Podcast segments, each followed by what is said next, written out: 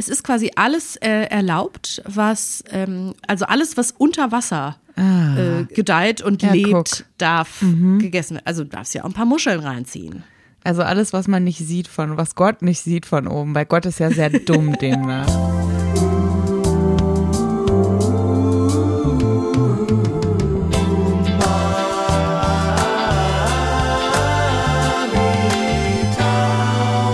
Herzlich willkommen zu Umami Town, der Podcast, in dem ihr heute lernt, was Dosenfisch mit Napoleon Bonaparte zu tun hat.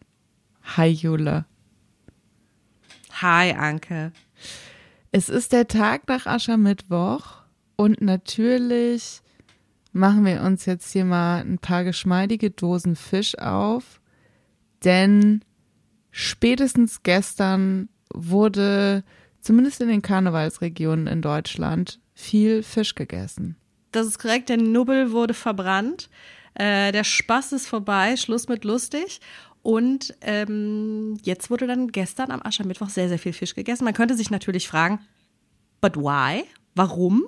Und die Antwort liegt wie immer oder wie allso oft, äh, allzu oft im äh, katholischen, im christlichen Kalender, dass die Fastenzeit beginnt. Und ähm, ich finde es ein bisschen absurd, aber das Fleisch wurde quasi gekreuzigt, deswegen dürfen wir es nicht mehr essen und das Einzige, was dann übrig bleibt, ist der Fisch. Der Fisch ist gleichzeitig ja auch das Symbol, zum Teil war es das Geheimsymbol der Christen. Warum der dann gegessen wird, erschließt sich mir nicht so ganz, aber das sind so die Antworten, die ich gefunden habe, warum man am Aschermittwoch Fisch isst. Und äh, für alle ist ja klar, jetzt ist äh, 40 Tage lang der Spaß vorbei und es darf äh, kein Alkohol, kein Zucker, kein Fleisch, ähm, nichts, was Spaß macht, konsumiert werden. Ich könnte mir auch wirklich vorstellen, dass das wieder so ein Loophole der katholischen Kirche ist, ne? dass dann irgendwann mal definiert wurde, dass ähm, Fisch noch erlaubt ist, weil, keine Ahnung, wegen irgendwas. Weil Jesus übers Wasser gelaufen ist oder so.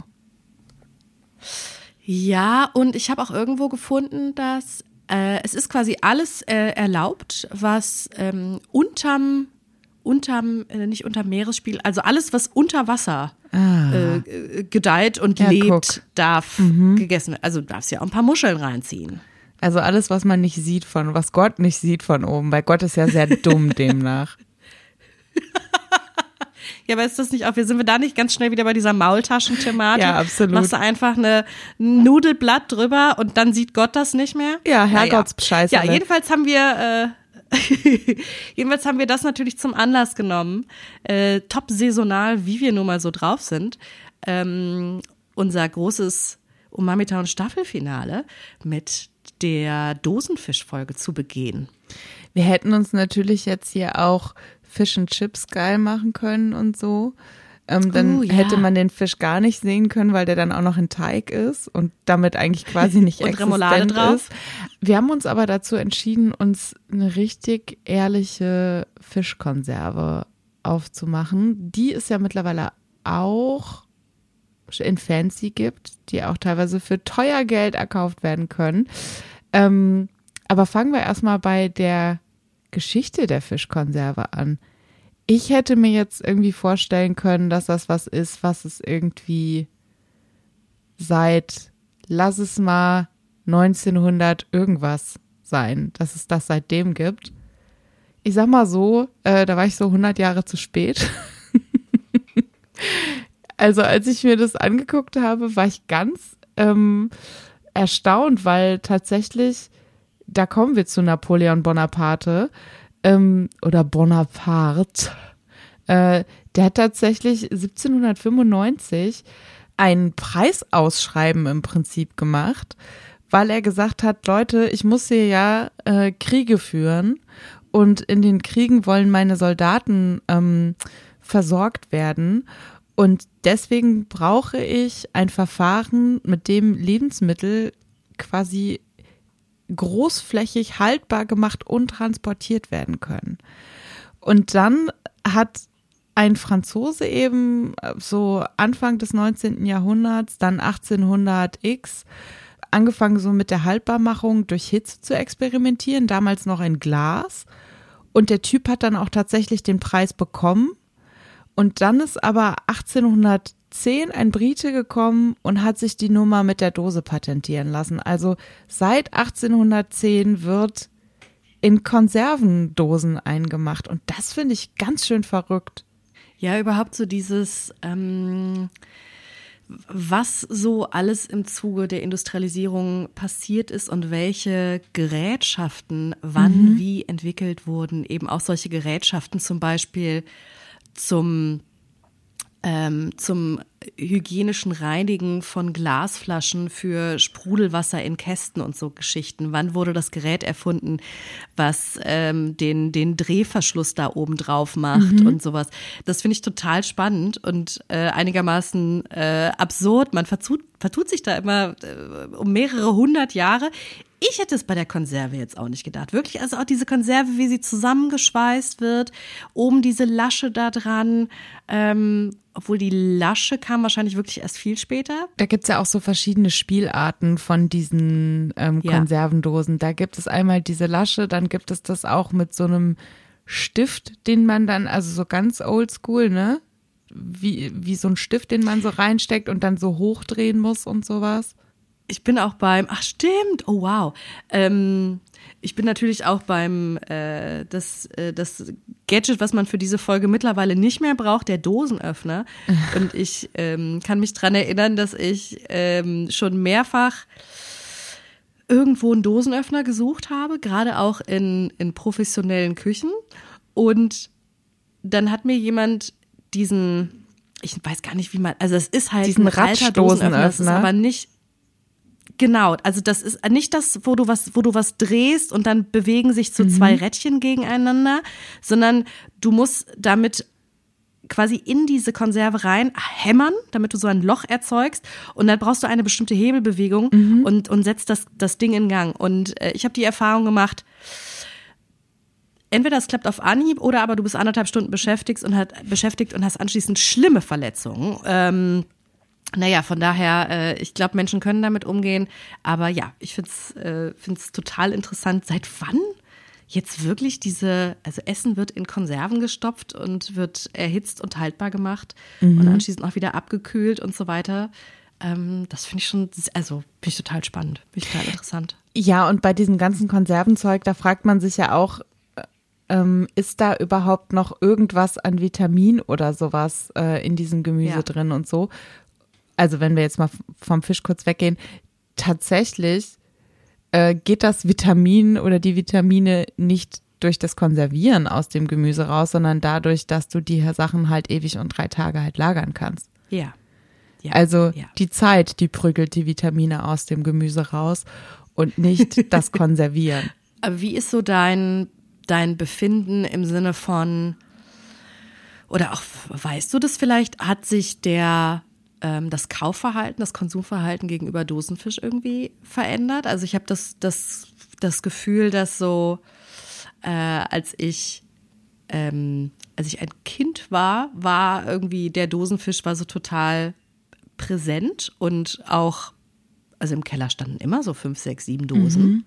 Und ich kann es ganz schlecht einschätzen, wie wie das, wie das, also ich meine, im Supermarkt sind die, sind die Regale immer noch voll. Also ich denke immer, das wird sich, das wird so ein bisschen abgenommen haben, weil man ist so aus dieser, diese, diese Generation, die immer sich Vorräte anlegt und ähm, auch aus bestimmten manchmal vererbten Traumata und so weiter. Das sind die, die halt auch immer diese 20 äh, Marmeladengläser in irgendwelchen Vorratskellern haben und so weiter. Und ich denke immer, dass ähm, das, das wechselt so ein bisschen. Ja, aber dann gehst du halt in jeden Supermarkt und es wird ein Regal geben, das komplett voll ist mit Fischkonserven. Auf jeden also, Fall. Also ähm, aus meiner Wahrnehmung ist ein Teil der Konserve, wir sprechen da vom Hering in Tomatensoße, vom Hering in irgendwelchen exotischen Soßen. Äh, oh, wow. Auf jeden Fall sehr raus. Aber ja, diese Regale sind ja immer noch da und dementsprechend muss ja auch die Kundschaft dafür noch da sein, ne? Ja, man hat irgendwie so ein bisschen das Gefühl, dass die Fischkonserve, die äh, mehr geworden ist und die vielleicht ein bisschen den Hering in Tomate nicht ablöst, aber so latent verdrängt ist, finde ich, der Thunfisch. Den gibt's, also zwei Drittel des Regals sind einfach voll mit Thunfischprodukten. In und Öl, Thunfisch ist ja auch in sowas. Lake, in. Olivenöl, Rapsöl, neutrales Öl, alles Öl. Ja, voll.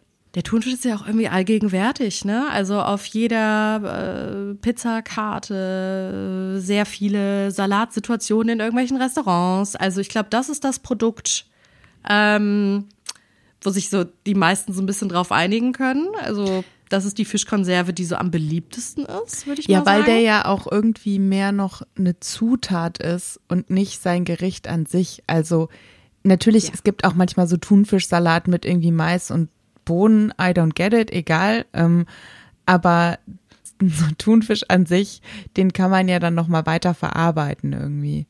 Genau, ich habe auch eher das Gefühl, dass der Thunfisch ähm, ja genau eine äh, eine weitere Zutat ist, die auch mit anderen Dingen kombiniert wird. Wobei du ja sowas wie ein Hering in Tomate oder ein Hering in Dill-Senf, den kombinierst du ja mit nichts weiterem. Und ich würde jetzt gerne mit dir über ein weiteres sehr umstrittenes Gericht sprechen. Und zwar ähm, sagt dir Tuna Melt etwas. Etwas äh, sehr amerikanisches Sandwich. Ich musste das nachgucken. Ist, äh, also ist einfach Thunfisch, es ist so ein Grilled Cheese mit Thunfisch fast, oder? Genau, du hast eben dein, deine, deine Weißbrotscheiben oben unten, die auch noch von den, äh, also die auf jeden Fall rechts und links angebraten oder gegrillt werden. Und dann ist in dieser Masse in der Mitte, ähm, das ist Thunfisch mit Mayonnaise. Da wird sich da ab und zu vielleicht noch mal ein bisschen, bisschen Mais oder mm, Frühlingszwiebel oder sowas verlaufen. So. Und jetzt kommt zu dieser Thunfisch-Mayonnaise-Situation noch Schmelzkäse dazu. Das wird zusammengeklappt und rechts und links angebraten. Und ähm, das ist auch in den Staaten ein umstrittenes Sandwich. Wie sieht's bei dir aus mit also Thunfisch mit Mayo, das warm gemacht und da auch noch ein Schmelzkäse drin. Ich Also muss sagen, es rumort ein bisschen in der Magengegend. Es gibt ein leichtes Rumoren. Auf der einen Seite ja, auf der anderen Seite stelle ich mir es auch wie ein astreines Katerfrühstück oder ein astreiner Trinksnack vor. Also Ja. das bewegt sich in auf Genau Ebenen so. der Perversion, wo ich sage, Ja. in der einen Situation würde ich das niemals anrühren und in der anderen Situation könnte das das beste Essen der Welt sein. Zu 100 Prozent, ich bin komplett bei dir. Ähm, ich glaube, dass es ein wahnwitzig gutes Katerfrühstück ist, weil äh, das ist, ich, ich, mache da jetzt keinen Hehl draus. Wenn ich verkatert bin, neige ich zu Dingen, die mir in anderen Zuständen wahnsinnig peinlich wären. Ähm, da könnte es sein, dass da mal eine kleine äh, Pizza Hawaii um die Ecke kommt. Ja, also je nachdem, wie schlecht es mir an dem Tag geht, haue ich mir auch mal eine Ananas auf die Pizza. Und ich könnte mir da auch durchaus vorstellen, mir eine sehr große äh, Sonnenbrille aufzusetzen und äh, einen Hut tief in die Stirn zu ziehen und dann zu sagen, einmal Tuna Melt bitte. Ist tatsächlich auch in der Healthy Bitch Variante äh, als in so einer, äh, bei so einer Panini-Saftkette, Joe and the Juice, die verkaufen das mit Avocado. Die verkaufen das, ich habe mir das mal irgendwann äh, an irgendeinem Flughafen geholt, wahnsinnig enttäuschende Nummer, weil du natürlich irgendwie Nein. so glaubst, dass es jetzt geil und feist wird, wenn du Thunfisch und Avocado irgendwie hörst. Ist okay, die packen das dann halt in relativ dunkles Brot, dann kommt da eben unten diese Thunfischcreme rein, dann kommt da noch Avocado drauf. Ja, wo ich so denke, wenn man das jetzt noch in richtig geiles Sauerteigbrot machen würde, dann ähm, wäre das vielleicht auch schon wieder eine andere Geschichte. Aber dann ist man halt auch nicht mehr so in dieser in dieser Healthy Ho Nummer äh, so drin. Aber ich muss auch sagen, man ist ja vom Tuna Melt eigentlich dann auch schnell mal bei der Thunfischpizza, ne? Ja, wirklich sehr, sehr schnell. Und da muss ich sagen, habe ich ein ähnliches, äh, habe ich ein ähnliches Verhältnis zu. Ich habe in meinen Notizen äh, notiert, würdelos oder leider geil. Was ist deine Antwort? Also so zweimal im Jahr auf jeden Fall richtig geil. Das verbiete ich mir dann auch überhaupt nicht, weil wenn ich dann irgendwie so denke, ich brauche, also die muss auch mit Zwiebeln, finde ich, so eine Rote. Thunfischpizza. Kapern? Genau. muss auf jeden Fall sein und finde ich vollkommen okay. Ist jetzt nicht meine Go-To-Pizza. Ja, aber das ist so ein, nee, auf gar keinen Fall, aber das ist so ein, äh, ich glaube dann, mein Gott, das haben wir alle mal, genauso wie du manchmal morgens irgendwie die Augen aufmachst und denkst, boah, ich brauche jetzt zwei eiskalte Gläser Mezzomix Light oder auch you name it, irgendein Cola-Fanta-Gemisch. Und genauso verhält es sich, finde ich, auch mit der Thunfischpizza. Es gibt einfach so Tage, da machst du die Augen auf und denkst dir, und heute ist, heute ist, heute ist Thunfischpizzatag. Ja. Nur heute und am nächsten Tag, man möchte vielleicht auch wirklich ausführlich duschen und sehr viel Mundwasser anschließend benutzen und fühlt sich ganz kleines bisschen schmuddelig, aber der Moment war genial. Ich finde auch, wenn dein Körper das anscheinend so doll will, da halte ich nicht so viel davon, sich solche Cravings zu verbieten, wenn die nicht irgendwie in eine gefährliche Richtung gehen. Also ich finde, wenn du irgendwie morgens aufwachst und du denkst, ich brauche das jetzt, dann finde ich es voll okay und genau richtig, das dann auch zu machen, damit man es auch aus dem System hat, weil dann ist es ja auch weg. Ja, und es muss ja auch irgendwie jeder für sich selber ähm, entscheiden, ob er da Bock drauf hat. Es gibt Leute, die stehen da einfach äh, wirklich stolz und breitschultrig zu, das Thunfischpizza ist deren Go-To-Pizza, das Thunfischbaguette ist deren Go-To-Baguette. Ähm, why not? Also muss ja jeder für sich selber entscheiden. Ich muss sagen, die Thunfischpizza ist bei mir, es passiert, ich würde sagen, einmal im Jahr. Der Moment ist gut und danach geht es einfach weiter und ich warte darauf, dass es im nächsten Jahr nochmal passiert. Ja, dann ist man halt auch wieder Gehalt davon, so, ne? Wie sieht's aus mit, ähm, um, um äh, eins, eins weiterzugehen, wie sieht's aus so im Vitello-Tonato-Bereich? Ist so eine, so eine Vorspeise, die auch bei jedem Restaurante Trattoria in, auf jeden Fall in Deutschland, äh, dann bei den, ähm, bei den Vorspeisen aufgelistet wird. Ist das was, was du bestellst? Müssen wir, glaube ich, einmal kurz erklären, das ist so dünn aufgeschnittenes ja. ähm, Kalbfleisch wo dann so eine Thunfischcreme draufkommt. Ich weiß gar nicht aus was ist. Eine sehr, sehr dünne Thunfischcreme, also so eine Soße. Wird da auch mit Ei gearbeitet und sowas? Ich weiß es gar nicht, was da in diese Creme reinkommt. Oh, ich könnte mir vorstellen, dass das fast nur Thunfisch mit vielleicht ein bisschen Zwiebel und Öl ist. Ich weiß es tatsächlich nicht. Ich habe das noch nie selber gemacht.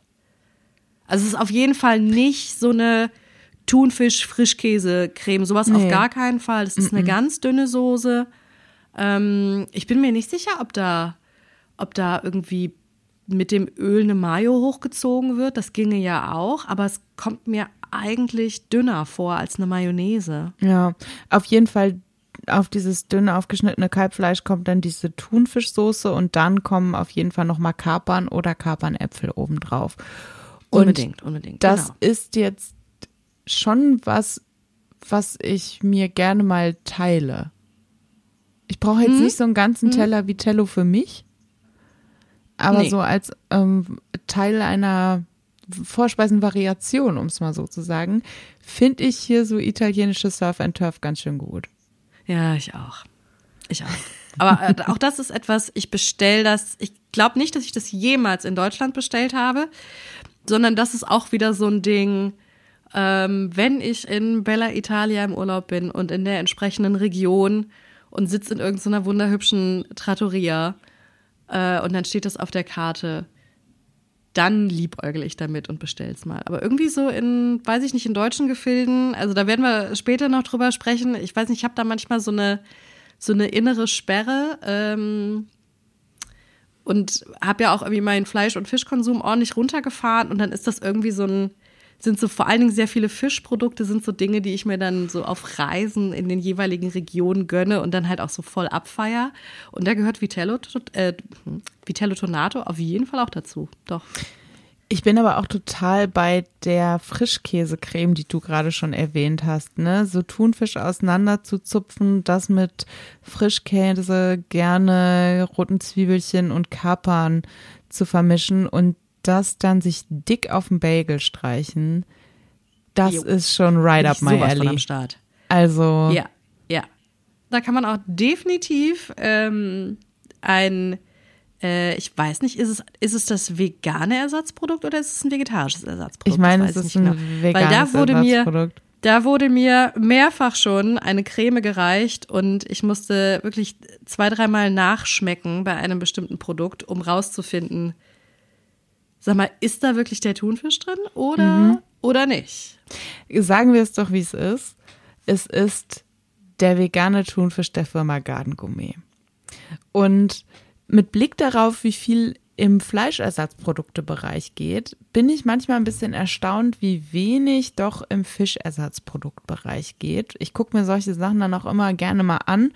Und ich habe da auch schon einige Dosen von veganem, vegetarischem Thunfisch ausprobiert und muss leider sagen, dass die meisten höchstens okay sind. Manchmal entstehen dann auch so solche Produkte, wo ich gar nicht verstehe, wie die überhaupt zu einer Marktreife gekommen sind oder dass das die Marktreife sein soll, weil das irgendwie Ja. teilweise ganz dolle Fehlnoten hat oder dann so ganz ölig ist oder man so denkt so, ja, okay, ihr habt jetzt irgendwie die Konsistenz vielleicht okay nachgemacht, aber geschmacklich hat das gar nichts damit zu tun. Und dieses Produkt von Garden Gourmet ist für solche Cremes und sowas schon sehr, sehr geil, aber da sind wir halt bei dem nächsten Gewissenskonflikt. Garden Gourmet ist halt von Nestlé eine Firma und da muss man sich halt dann überlegen, ob man das unterstützen will oder nicht. Da will ich auch überhaupt nicht judgen.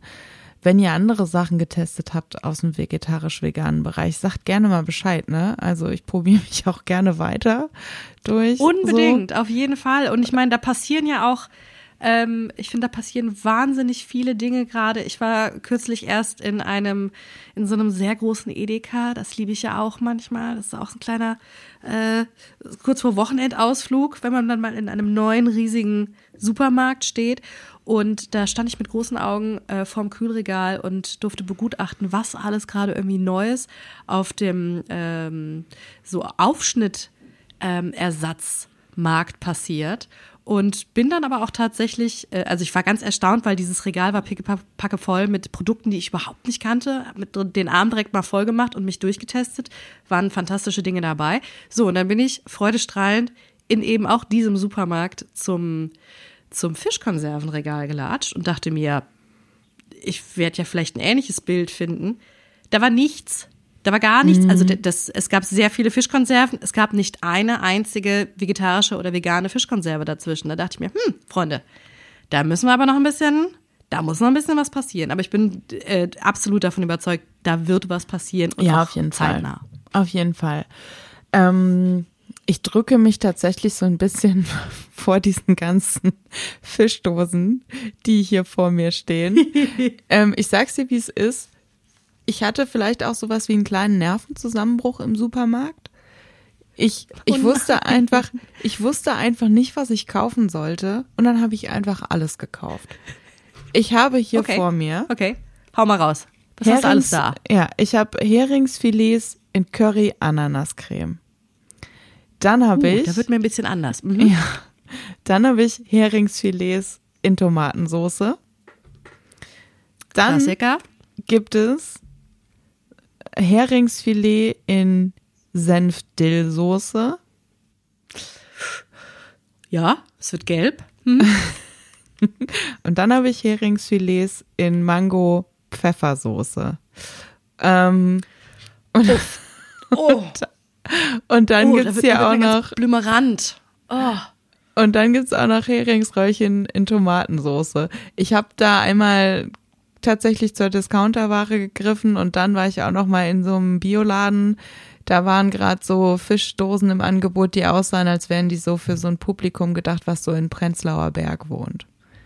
Da wird dann äh, wird dann auch eher mit einer Illustration vorne drauf gearbeitet als Ja, damit als mit einem nicht ja Foto sofort. sozusagen. Und ähm, wir sitzen ja dieses Mal nicht zusammen. Wir haben uns aber beide eben Dosenfisch besorgt. Und ähm, ich habe mir gedacht, vielleicht willst du auch einfach mal ein bisschen bestimmen, was ich hier von meinen Dosen aufmache, während du dir. Du hast bist, glaube ich, mit Tomatensauce ausgestattet, ne? Genau, ich bin, äh, ich bin auch losgezogen ähm, und habe mich für ein Produkt, Moment mal, Ich habe mich für zarte Filets vom Hering in Tomatencreme entschieden. Ja. Reich an Omega-3-Fettsäuren, Proteinquelle. Wow, ach, ja, okay, die Proteinquelle hat es auch hier drauf geschafft. Sehr, sehr schön. Das ist mir immer wichtig. Ich kann nur Ich lieb ja Ähm, ohne Zusatz von Geschmacksverstärker und Aromen und auf dem anderen nur ohne Zusatz von Geschmacksverstärker. Also mit Aromen wird da gearbeitet. Äh, auch das, das gefällt mir sehr, sehr gut. Ähm, ich muss ja sagen, das haben wir gerade eben schon mal kurz angesprochen, dieses Produkt, was ich hier in den Händen halte, auch von der, äh, von der Firma hier seit 1879, ähm, das ist das Produkt meiner Kindheit mal wieder. Das ist so ein Samstagabend. Die Familie sitzt zusammen am, am Esstisch. Es sind so, der Ausschnitt vom guten Metzger ist da. So eine große Kanne Tee mit Candice steht auf dem Tisch. Und dann, und dann ist der Vater in den Keller gegangen und hat so eine Dose, machen wir heute mal auf, ne? Macht so eine Dose Heringsfilet in Tomate auf. Ja, Und das war, oh, es war wie bei ganz feinen Leuten. Wie ist so deine Herangehensweise an die, an die äh, Hering in Tomaten-Situation? Minus der Keller und die äh, Teekanne mit Candice eins zu eins. Also auch wirklich ähm, so ein so so ein Teil vom vom Abendessen, wenn es mal ein bisschen fancy sein sollte, war das gefühlt. Und ich glaube auch tatsächlich, dass also ich erinnere mich, ich bin gespannt, also mal gucken, ob ich gleich diese Tomatensauce aufmache, die ist auch immer so ein bisschen zu süß, diese Tomatensauce, daran Ja. erinnere ich mich noch. Ja. Und ich glaube, ich habe dieses Zeug wirklich mit dem Auszug nicht mehr gekauft. Ich glaube, diese Dosen waren die ersten Hering in Tomate, Hering in Curry-Ananas, die ich mir von meinem eigenen Geld gekauft habe. Ich habe vor äh, mittlerweile sechs Jahren mal einen ähm, so einen Fischkonserventest in Anführungsstrichen äh, für den Stadtanzeiger gemacht und das war das erste Mal seit meinem Auszug, dass ich in den Supermarkt gegangen bin und ähm, und auch in den Biomarkt und so weiter und habe mir den Korb voll gemacht mit derlei Dingen und die auch mal wieder aufgemacht. Das war schon weird, ähm, also auch beruflich bedingt.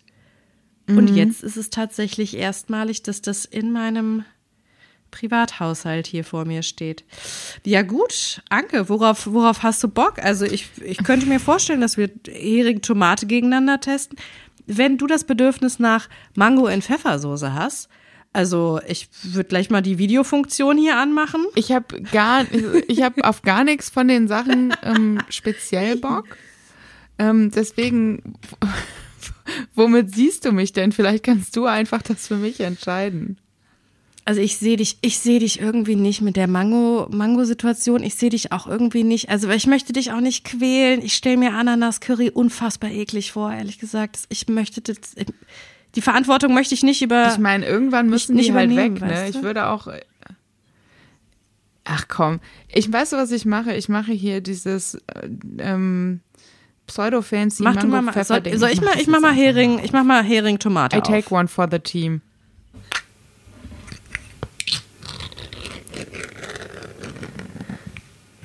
Die Dose ist offen. Boah, Mhm. dieser Geruch, ne? Ich würde jetzt nicht sagen, dass das viel anders riecht Oh, wow. als Hering in Tomatensoße. Die Hauptzutat auch von der Mango-Pfeffersoße ist auch Tomatenmark tatsächlich. Diese, Ich mache hier gerade parallel, wir nehmen ja, äh, wir nehmen ja remote auf und ich beobachte dich so ein kleines bisschen hier ähm, auf dem Screen und mache aber auch parallel hier meine äh, Dose Hering in Tomate auf. Oh, und da kommt ein, da kommt so ein Katzenfutter. Flavor auf einmal um die Ecke, der mich, ähm, also, puh, der hat mich jetzt aber kalt erwischt, muss ich sagen. ja, das ist Eieiei. krass. So. Ja, es hat aber auch gleichzeitig so diesen, diesen Katzenfutter-Fisch-Vibe irgendwie. Oh ja, komm. Rein damit jetzt. Der Geruch ist krasser Schmeckt es in irgendeiner Weise nach Mango? Oder schmeckt es einfach wie, wie Hering in Tomate? Nur Nee. in noch süßer. Es schmeckt einfach wie Hering und Tomate. Mm. Es sind grüne Pfefferkörner Okay. drin. Es schmeckt ein bisschen scharf. Das finde ich sogar einigermaßen angenehm. Mm, Der Fisch, der hier drin ist, relativ trocken. Aber wenn man sich einmal über diesen Geruch hinweggesetzt hat, finde ich, es schmeckt völlig okay. Okay. Okay, du kannst ich, es, ähm, du kannst es tun. ich ziehe mir jetzt immer so ein, so ein Gäbelchen äh, Hering in Tomate rein. Los geht's. Dein Gesicht ist auch nicht so angewidert, wie ich Ja, es jetzt eher- erwartet hätte. Es ist Nach dem eher, ähm, Geruchstest. Also ich finde das nicht gut. Also es ist jetzt nicht eklig oder sowas. Aber ich, ich finde nicht, dass das ähm, lecker ist. Der Fisch ist, ich finde den Fisch relativ bitter. Ich finde den Fisch auch relativ trocken.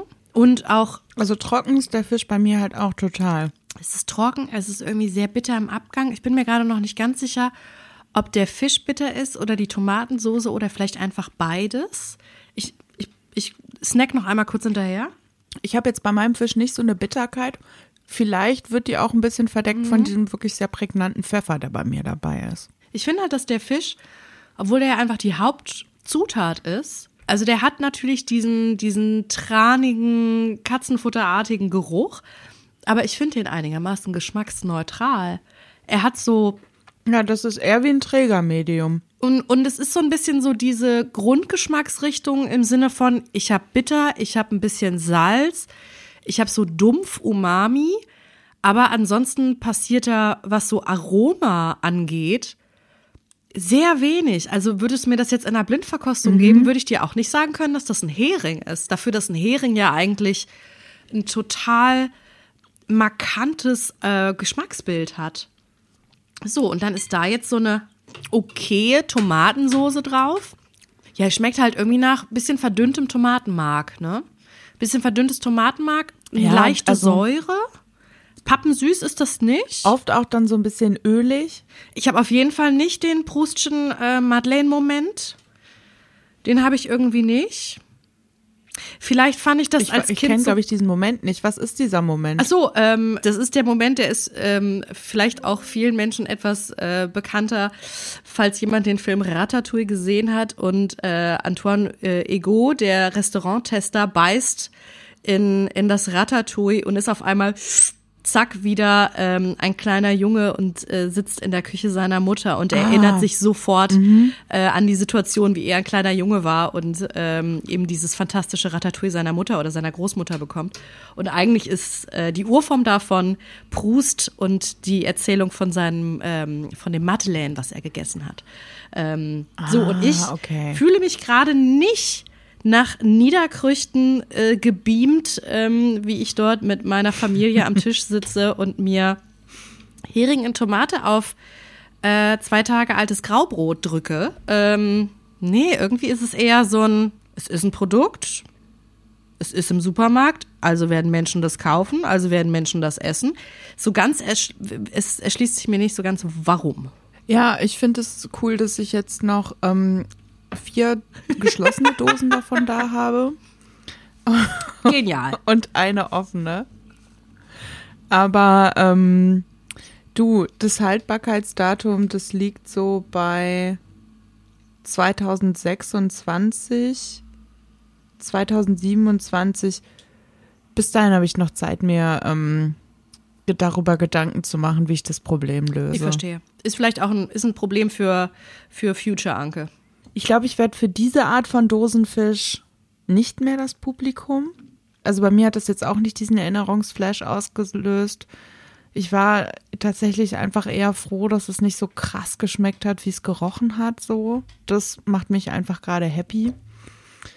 Ähm, ich habe auch gerade irgendwie so darüber nachgedacht, in welche Sachen man das rein versenken könnte, damit man das vielleicht nicht so doll merkt. Aber ähm, ja, keine Ahnung, dafür müsste man halt auch wahrscheinlich diese ganze vorschmeckende Soße abwaschen. Das ist ja auch nicht so richtig Sinn der Übung. Also, ja. Vielleicht Weiß sind wir einfach nicht. nicht die Zielgruppe. Aber nun gut, wir haben uns der Sache gestellt. Weißt du, was wir machen können? Wir können jetzt noch was richtig Schönes essen, was wirklich richtig schön auch aussieht. Es sieht so schön aus. Es ist eine Sardina Pilchardos. Und zwar ist es eine Jahrgangssardine. Wup, wup. Es sind Sardinen Royal, Jahrgang 2019. Und da sind wir dann on the fancy side of Dosenfisch. Absolut. Man findet die So. Jahrgangssardine regelmäßig auf Vorspeisen. Karten, auf äh, Aperitivo-Menükarten. Ähm, und dann fragt man sich ja möglicherweise, was ist denn eigentlich eine Jahrgangssardine und warum kostet die mhm. 12,99 Euro?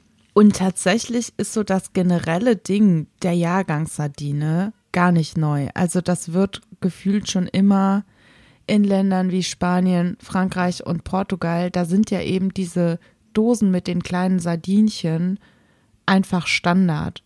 Und äh, da gibt es ja auch ähm, zum Beispiel in Portugal auch so ganze Läden, die von oben ja. bis unten vollgestopft sind mit Sardinen in Dosen, die so wunderschön auch angemalt und verziert sind und so. Und ähm, ich sag mal, dieser Hype der Jahrgangssardine, der hat sich so in den letzten fünf, sechs Jahren, würde ich sagen, entwickelt. Es kam angeblich das erste Mal so in Restaurants in New York auf, dass die das halt dann eben auf ihre Karten draufgeschrieben haben, dass du dir irgendwie so eine Dose Sardinen mit einem Stück Brot, mit einer Butter irgendwie als Apero bestellen kannst und so. Und mittlerweile ja, hat sich das immer weiter verbreitet, dass es das auch in Restaurants in Deutschland gibt oder dass du dir das dann auch in so fancy Delikatessenläden irgendwie kaufen kannst und so. Das war halt früher so, ich sag mal, regionaler begrenzt auf Spanien, Frankreich, Portugal, da einfach an der Küste, ne? Und ich meine, die Idee hinter der Jahrgangssardine ist ja wirklich, dass sich eben genauso wie die Obst- und Gemüseernte jedes Jahr anders ist und genauso wie der Spargel nicht jedes Frühjahr gleich schmeckt, weil das Wetter nicht gleich ist, weil es Umwelteinflüsse gibt. Genauso ist das ja auch irgendwie bei Wein. Da ist es ja ganz extrem so, dass mit Jahrgängen gearbeitet wird, aber eben bei Fischen auch. Und da ist eben die Idee, dass du dann halt ähm, die Fische eines Jahrgangs eben in eine Dose dann reinfüllst und theoretisch dann auch vergleichen könntest, wie schmeckt dieser Jahrgang, waren die Fische da irgendwie fetter, schmecken die vielleicht ein bisschen salziger oder irgendwie sowas. Also das ist dahinter halt auch so ein bisschen die Idee, ne, dass eben die Natur auch dafür sorgt, dass nicht jedes Lebensmittel jedes Jahr gleich schmeckt ich kann mich daran erinnern, oh Gott, ich sollte die Sätze nicht mal so anfangen.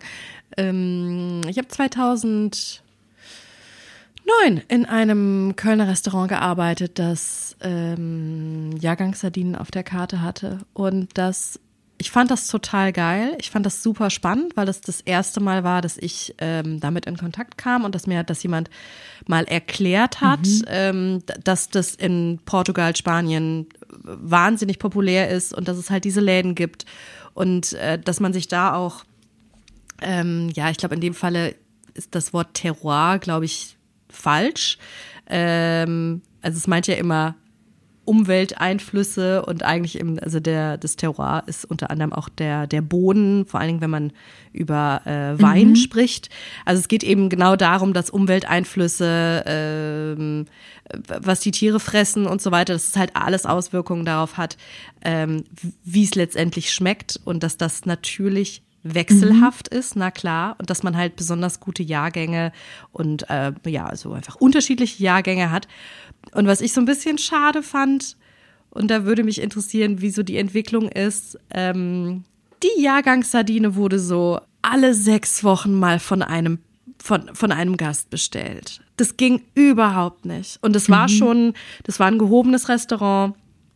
Die waren auch, äh, so galten so als Sterneanwärter. Also wir sprechen über gehobene Gastronomie, ähm, echt auch eine, eine, eine gute Weinkarte und so weiter. Entsprechend also auch das, das sagen wir mal, interessierte und möglicherweise informierte Publikum und trotzdem ging die Jahrgangssardine, zumindest 2009, noch nicht.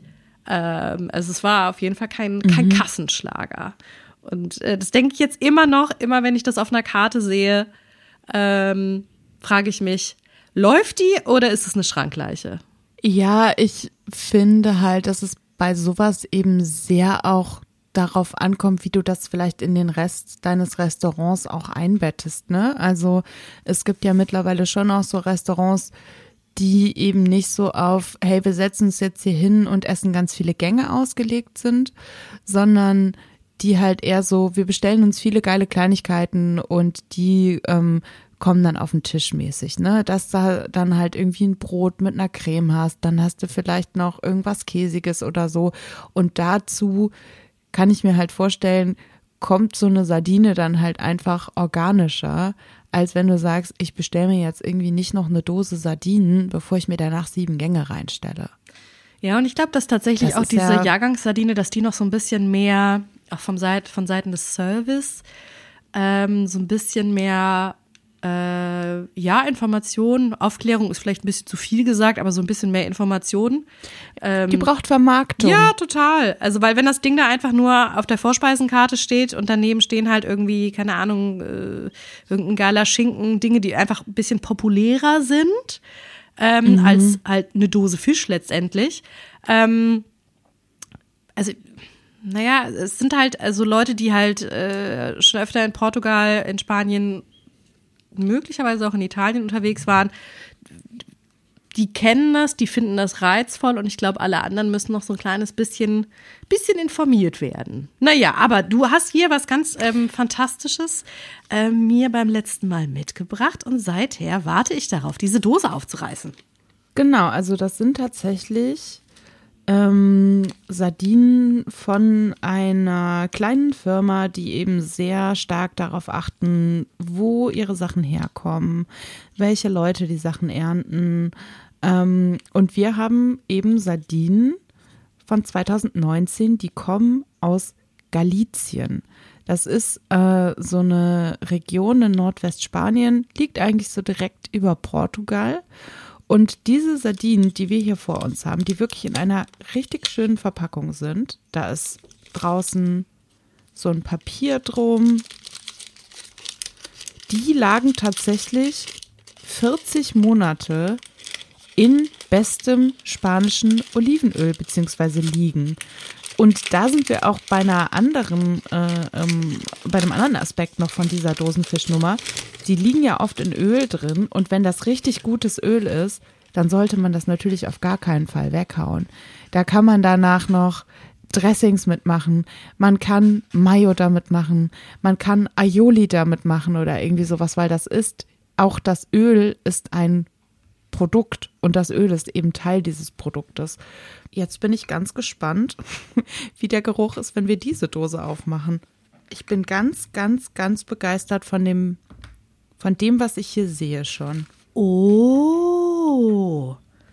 Oh, das sieht aber ganz anders Das aus. sind einfach ganz kleine, süße Sardinchen, oh, die so richtig schön in diese Dose rein geschichtet ge, wurden. ähm, fächert worden Genau, sind. mich gucken hier gerade, ich glaube, es sind neun silberne Bäuche an, wunderschön geschichtet, mit so einem richtig goldgelben Öl. Genau, in dieser Dose sind so irgendwie 15 bis 20 Stück drin.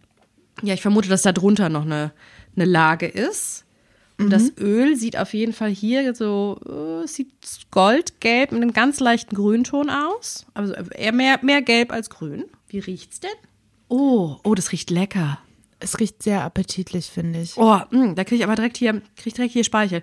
Oh, das riecht sehr, sehr lecker. Ja, ich auch. Das, das ziehe ich mir sofort rein. Oh, das ist aber eine ganz andere Nummer. Ho, ho, ho, ho. Oh, I love it. Mm. Mm. Das hat was richtig Fruchtiges.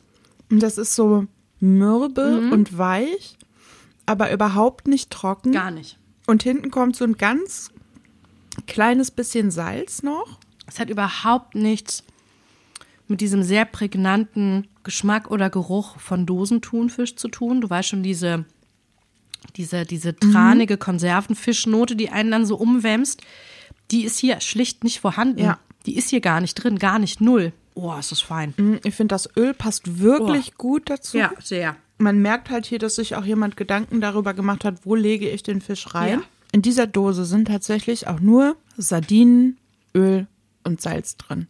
Und das schmeckst du. Du schmeckst alles drei. Du schmeckst die Sardine, du schmeckst das Öl und das Salz. Es ist so ganz mild und weich und das ist, das ist Ja. etwas, was du nicht von konserviertem Fisch erwartest. Du erwartest so diesen, diesen Tran-Punch Hafen in your face und das kommt hier gar nicht. Du hast so was ganz Weiches, Mildes, schon fast Cremiges. Gerade wenn du so ein bisschen länger drauf mhm. kaust. Ich habe mir gerade auch schon einfach das nächste Suppur reingestellt. Ähm, ich war vorhin in der französischen Bäckerei. Ich habe mir ein gutes Baguette geholt. Da würde ich vielleicht noch mal mit einer Salzbutter arbeiten und dann einfach eine kleine Sardine auf ein Stück Baguette, allerhöchstens noch eine Zwiebel obendrauf. Das kann ich mir irgendwie vorstellen. Aber ansonsten finde ich, kann man das auch wirklich für sich sprechen lassen. Und da finde ich, merkt man dann halt, okay, die hat jetzt mehr als 2,50 Euro gekostet, war jetzt aber auch nicht so absurd teuer. Ich glaube, da sind wir irgendwie so bei so 8,50 Euro, 8,60 Euro. Das ist natürlich für eine kleine Dose Fisch gefühlt erstmal eine Ansage, aber diese Fische, die da drin liegen, die sind halt auch alle von Hand verpackt.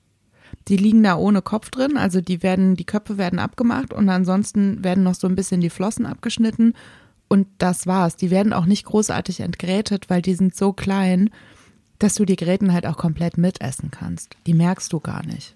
Ja, und ich bin immer Befürworter davon, ähm, wenn man Fisch und Fleisch beziehungsweise einfach tierische Lebensmittel konsumiert, ey, dann gib halt ein bisschen mehr Geld dafür aus. Also wenn du es schon machst, dann mhm kauf doch bitte vielleicht nicht den Thunfisch für 1,20, ähm, sondern und dann und dann kaufst du ihn halt auch nicht äh, viermal die Woche, sondern dann kaufst du dir halt alle paar Wochen mal so eine fantastische Jahrgangssardine zum Beispiel. Ähm, Finde ich einfach besser. Also damit, das ist auch so meine, meine Policy. Also natürlich ist, ähm, also so, so tief müssen wir nicht in die Materie gehen. Ähm, vegane, vegetarische Ernährung ähm, schlicht und ergreifend nachhaltiger und so weiter und so fort. Ähm, aber ich bin immer dafür, wenn man sich nicht komplett abgewöhnen will oder kann, ey, dann gib doch bitte wenigstens Geld dafür aus und dann fährst mhm. du halt den Konsum auch so runter, weil du dir halt einfach nicht jeden Tag eine Dose Thunfisch kaufst. Oder halt eine Dose Jahrgangssardinen für mhm. 9 Euro. Ja, ich habe tatsächlich auch gesehen, also da sind wir dann halt auch bei, ne, so die weltweiten Sardinenbestände, die sind eigentlich inzwischen fast überall überfischt. Das heißt, du kannst halt auch nicht endlos irgendwie Sardinen aus den Meeren rausziehen. Und wenn wir dann tatsächlich auch so beim Thema Regionalität sind und so, ich habe gesehen, dass so dieser Sardinenhype mittlerweile schon in den Sprottenhype mhm. übergeht. Und die Sprotte ist so ein Fisch, die Sprotte gibt's halt auch so in der Nordsee und in der Ostsee und so. Und da gibt's tatsächlich mittlerweile auch Hersteller, die dann Thema Regionalität eben diese Sprotten in Rapsöl einlegen statt Olivenöl. Wenn man gutes Rapsöl hat, dann hat das ja auch mitunter einen ganz tollen Eigengeschmack. Und die dann irgendwie mit heimischen Kräutern arbeiten. Manchmal liegt bei so einer Sardine ja auch so eine Zitrone mit oben mhm. drauf, ne, dass du dann irgendwie keine Zitrone damit reinschmeißt, sondern was Heimisches und so.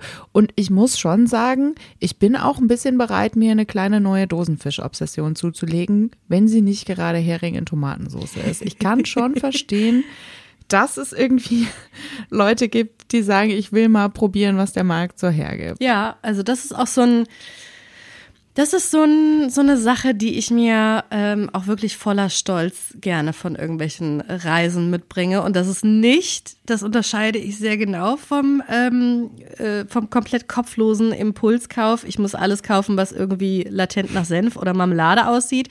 Sondern nee, das ist so ein, gerade in, äh, in Küstenregionen und dann gibt's dann da irgendwelche äh, fantastischen konservierten Fischprodukte, ähm, die halt eher aus kleinen Betrieben kommen und so weiter.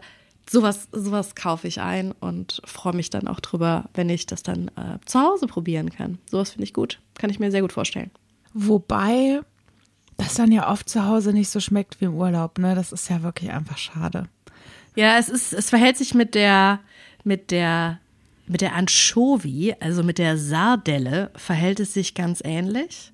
Ich liebe Sardellen. Ich liebe Sardellen ähm, auch vor allen Dingen so als kleine, ja, so als, so als Tapas. Es ist ähm, eine kleine Vorspeise. Sie werden sehr häufig in Mittelmeerländern, sagen wir mal so, auch so Boccarones-mäßig, so sauer mit Zitrone mariniert äh, angeboten. Mm. Mhm. Und ich liebe das wirklich sehr. Ich würde mir das in Deutschland niemals bestellen. Und ähm, mach mir das auch. Also ich habe dann natürlich auch die ein oder andere Fischkonserve zu Hause. Ich überlege immer wahnsinnig genau, wann öffne ich die und zelebriere das auch so ein bisschen. Aber irgendwie ist es so ein, ah, das schmeckt irgendwie auf so einem Plastikstühlchen. Äh, irgendwo, wo es in der Nähe einen Hafen gibt und ein paar Möwen fiepen. Es schmeckt irgendwie anders und, und geiler. Ich glaube, über die Sardelle müssen wir auch irgendwann nochmal gesondert reden, weil da sind wir dann ja auch so im Pasta Puttanesca Bereich und sowas und äh, für welche Soßen man mal so eine kleine Sardelle irgendwie schmilzt, das äh, würden wir an anderer Stelle dann nochmal ausführlich klären.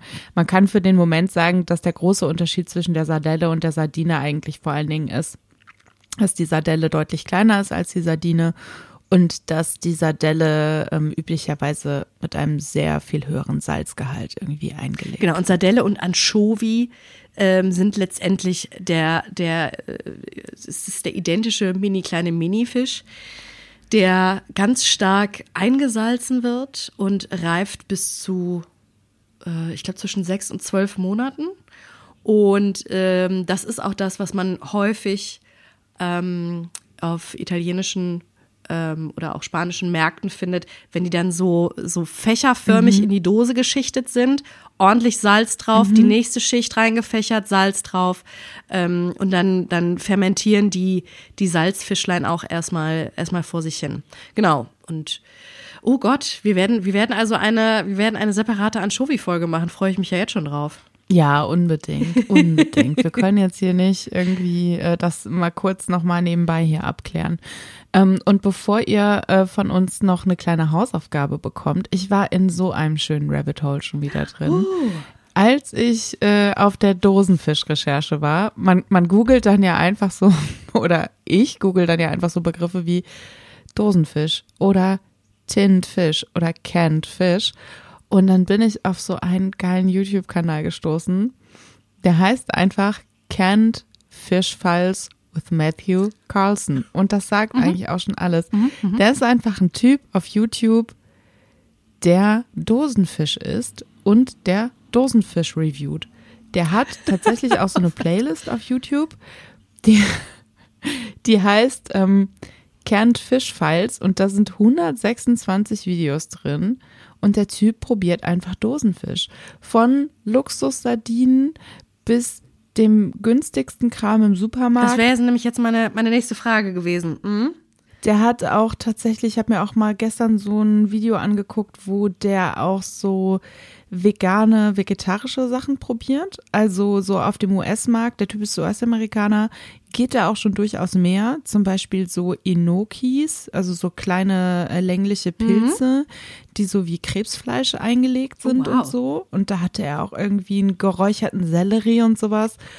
Und das ist nicht ein Nischenkanal, ne? Also diesen Typen, ich muss noch mal kurz nachgucken, der, also der Typ hat irgendwie 60.000 äh, ähm, Subscriber. Nicht dein Ernst. Und die Videos, die haben teilweise so 80, 90.000 Views. Also das ist wow eine Nische im Internet, die durchaus ihr Publikum hat. Also falls ihr euch da mal ein bisschen ähm, was angucken wollt, der erklärt zum Beispiel auch ähm, ganz nett irgendwie hier, wenn du vom Sardinenhype schon mal mitbekommen hast, aber du weißt gar nicht, wie du da vorgehen sollst, wie gehst du am besten vor, was brauchst du, womit isst du die und so. Also es ist tatsächlich irgendwie so ein nettes kleines Ding, was man sich mal angucken äh, kann, wenn man will. Fantastische Nische, gefällt mir gut. Äh, ich nehme mal an, ähm, du haust es in die Show Notes, damit wir uns ähm, äh, alle daran erfreuen können. Oh, wie wunderbar. Äh, liebe Anke, ich glaube, damit sind wir eigentlich schon bei unserer, bei unserer kleinen Hausaufgabe beim Snack-Exercise. Mhm. Wir haben bereits in unserer sehr, sehr schönen Bohnenfolge, Zeitzeugen erinnern sich, haben wir über Salat Nizza gesprochen, Salat Niswas. Das ist ja letztendlich, also es ist ein Bohnensalat, äh, es geht um so Prinzessbohnen, grüne Böhnchen mit einem irgendeiner Form von eingelegtem Fisch, wahlweise ein Thunfisch, eine Makrele. Man kann da auch auf jeden Fall eine Sardine drauf machen. Äh, dann haben wir Kartoffeln, gekochte Eier, ein paar Oliven, ein paar Kapern, solche wunderbaren Dinge und einfach eine klare Vinaigrette. Man kann da auch ordentlich Knoblauch noch reinmachen und sich so ein bisschen austoben. Ähm, das gefällt mir sehr, sehr gut. So, und wenn man diesen fantastischen Salat mit all seinen wunderbaren Zutaten jetzt auf ein, auf ein Baguette drückt oder auf ein Brötchen meinetwegen, dann ist das ein sogenanntes Pan hm, Banya vielleicht. Bagna, ich, ach, ich weiß es nicht. Also ich, wir, wir schreiben es auf jeden Fall in die Show Notes. Es ist ein fantastisches Sandwich mit ähm, eben Salat Niçoise obendrauf. Und ich bin ähm, bekennende Provinzromanleserin.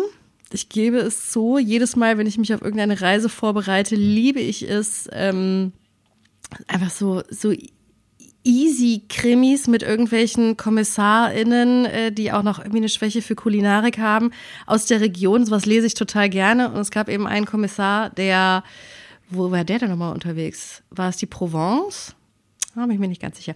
Naja, und der hat sich halt jeden Tag dieses, dieses fantastische ähm, Pain Bagnan reingefahren.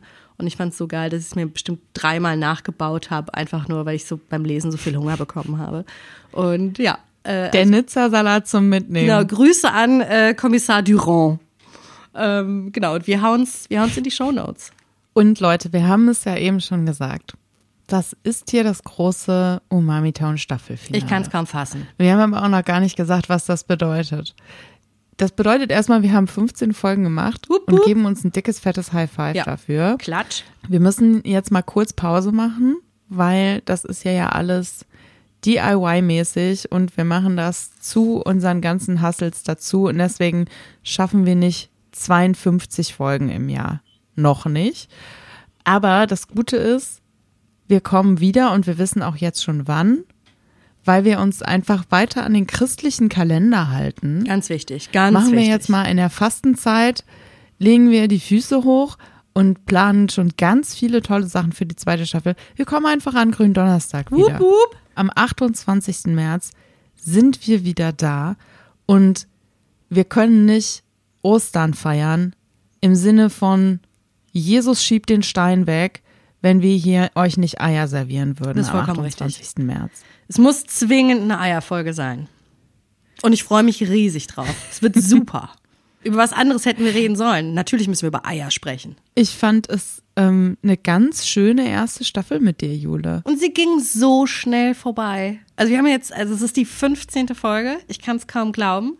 Und es macht ganz, ganz großen Spaß. Und äh, ich möchte das eigentlich hauptberuflich machen. Und ähm, ich glaube, wir haben auch relativ schnell die zweite Staffel schon wieder voll geplant und überlegen jetzt auch schon, womit wir eigentlich äh, die dritte Staffel aufmachen, weil wir noch so viele Themen haben, über die wir sprechen müssen. So viele Themen. Total. Und wir sind aber auch grundsätzlich in Teilen flexibel. Das heißt irgendwie, wenn ihr sagt, ihr müsst unbedingt bitte über diese Zutat, über dieses Gericht oder sowas sprechen, dann ähm, gebt uns das rein, meldet euch einfach bei uns. Sagt uns das. Wir freuen uns riesig. Und sagt uns auch gerne, was ihr euch vielleicht noch mehr bei Umami Town wünscht oder sowas. Ähm, da freuen wir uns total drüber. Und ich muss noch eine ganz wichtige Richtigstellung machen, bevor diese erste Staffel hier zu Ende hm. ist. Dieser Selleriesalat, ne? Da habe ich tatsächlich mit meiner Mutter noch mal drüber gesprochen, wie da wohl die Situation war. Oh, na, oh nein. Oh Gott, ich habe also, fast erwartet, ja. ja. Und was ist passiert? Dieser Sellerie in diesem Salat, der war nicht roh, der war gekocht. Aha. Und da kam auch noch Apfel mit rein. Das ist die Richtigstellung an dieser Stelle von meiner Seite. Danke dafür. Damit wir hier nicht mit Unfinished Business irgendwie rausgehen aus der ersten Staffel. Ich würde noch ähm, zwei Songs auf die Playlist äh, hauen und dann hätten wir es eigentlich fast, oder? Ich bin sehr gespannt. Also, äh, manche Leute bringt Radiohead ja, macht Radiohead irgendwie so ein bisschen nervös und finde es eine anstrengende Band, finde ich gar nicht. Ich habe Radiohead mit Packed Like Sardines in a Crushed Tin Box. Da stelle ich mir so schöne nice. Sardinchen vor, wie die, die wir gerade eben gegessen haben. äh, und dann habe ich ähm, von den Future Islands Seasons Waiting on You, weil ja bekanntermaßen der Sänger von den Future Islands, das ist ja durchaus Samuel T. Herring. Oh, da möchte ich eigentlich mal kurz applaudieren. Das, das hat ein Slow Clap verdient. Wirklich sehr, sehr, sehr schön. Ähm, Ich wollte eigentlich nochmal Harry Styles mit äh, Music for Sushi, Music for Sushi Restaurant, meine Güte, drauf machen. Einfach wegen des Videos wäre es zwingend erforderlich. Aber ähm, der Karneval ist vorbei, ich sitze in Köln und deswegen habe ich äh, mich für Paracetamolo von äh, der italienischen Band Calcutta entschieden. Das passt sehr gut und weil es das ganz große Staffelfinale ist, How Do You Like Me Now von The Heavy. Ja, dann äh, machen wir doch einfach hinter Umami Town Staffel 1 einen Haken, Jule. Ähm, machen wir, machen wir wir sind jetzt einfach sechs Wochen weg und dann sind wir auch eigentlich schon wieder da. Und in der Zeit könnt ihr irgendwie die Hausaufgaben nachholen, die ihr noch nicht geschafft habt. Ihr könnt Folgen nachholen, die ihr vielleicht noch nicht gehört habt, weil ihr dachtet, Lebkuchen, da habe ich gar nichts mit am Hut. Ich kann euch jede Folge von Umami Town wärmstens empfehlen. Und wir überlegen uns. Ja, ihr könnt vor allen Dingen auch ganz, ganz vielen Leuten von uns erzählen. Ja. Ihr könnt ganz vielen Leuten von unserem Podcast erzählen. Ähm, also das, das finde ich auch eine sehr schöne Hausaufgabe. Also ihr habt jetzt sechs Wochen Zeit, das eins zu erzählen, die ihr kennt und allen anderen auch. Und äh, ja, dann hören wir uns eigentlich wieder. Genau, in der Zwischenzeit, ihr bewertet uns noch eine Runde. Wenn ihr Leuten von uns erzählt habt, dann können die uns bewerten, ihr bewertet uns. Und ähm, wir überlegen uns in der Zwischenzeit, was wir mit diesen angebrochenen und nicht angebrochenen Dosen Fisch machen. Und dann äh, hören wir uns hier am 28.03. an Gründonnerstag. Hören wir uns dann hier wieder mit den Eiern. Und dafür ähm, kümmere ich mich jetzt schon mal um meinen Cholesterinspiegel. Tschüss, Jule. Hervorragend. Tschö, Anke.